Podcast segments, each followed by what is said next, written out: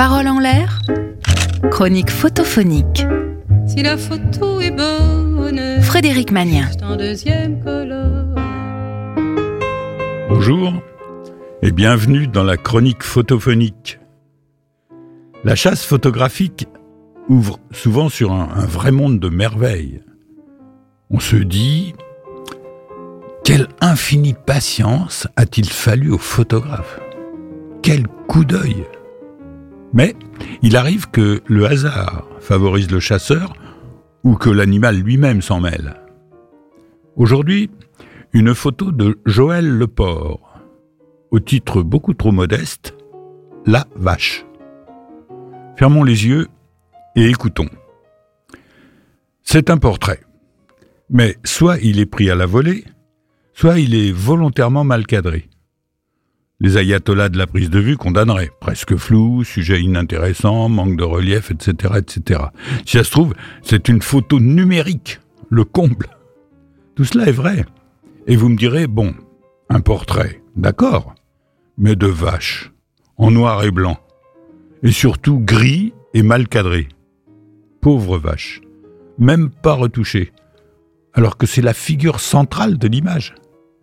Et puis, c'est peut-être elle qui est venue, en fait, par curiosité, voir l'objectif de plus près. C'est ça. Elle a surgi de la droite, le photographe n'a rien pu faire, elle s'est interposée entre l'appareil et le sujet, juste au moment de la prise de vue. Simple curiosité de vache, mais elle a réussi son coup. En dehors d'elle, il n'y a rien. Et encore. C'est la blanchette, la rosalie, la grise, la rousse, ces petits noms qu'on donne aux vaches et qui n'arrivent même pas à les tirer de l'anonymat. Ah si, il y a aussi les mouches. On en voit au moins une dizaine, bien noires. On aurait pu au moins les enlever, les mouches. Une mouche sur une jeune femme élégante, d'accord, mais dix mouches sur une vache. Comment dit-on déjà pour une vache euh, mufle? Museau? Ni l'un ni l'autre, j'espère. C'est pas beau. Elle est de biais.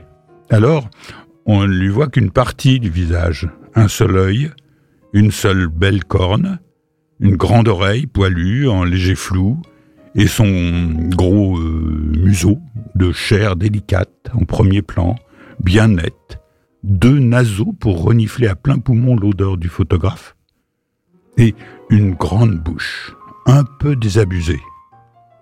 Derrière, on aperçoit son corps. Elle lève légèrement la tête vers la gauche et on serait bien en peine de deviner à quoi elle pense. Si je me rappelle le film Bovine, un documentaire sur la vie des vaches allaitantes, elle hésite à regarder le ciel, sachant qu'elle ne doit en attendre aucune aide.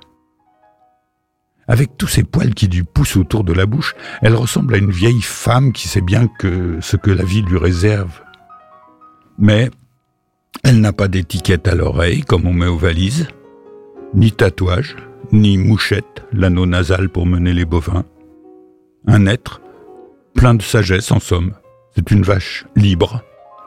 Elle est simple, émouvante dans sa simplicité. Elle n'a pas été idéalisée pour une marque de fromage ou ridiculisée pour une tablette de chocolat, ni même sacralisée par un peintre anglais du 19e.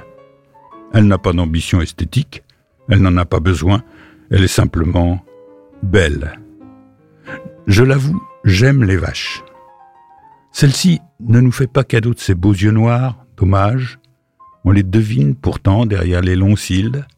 C'est une vache secrète. Pour un être humain, on dirait une taiseuse. Même les mouches, qui se promènent sur elle comme sur un paysage de montagne, ne sauront jamais le fond de sa pensée.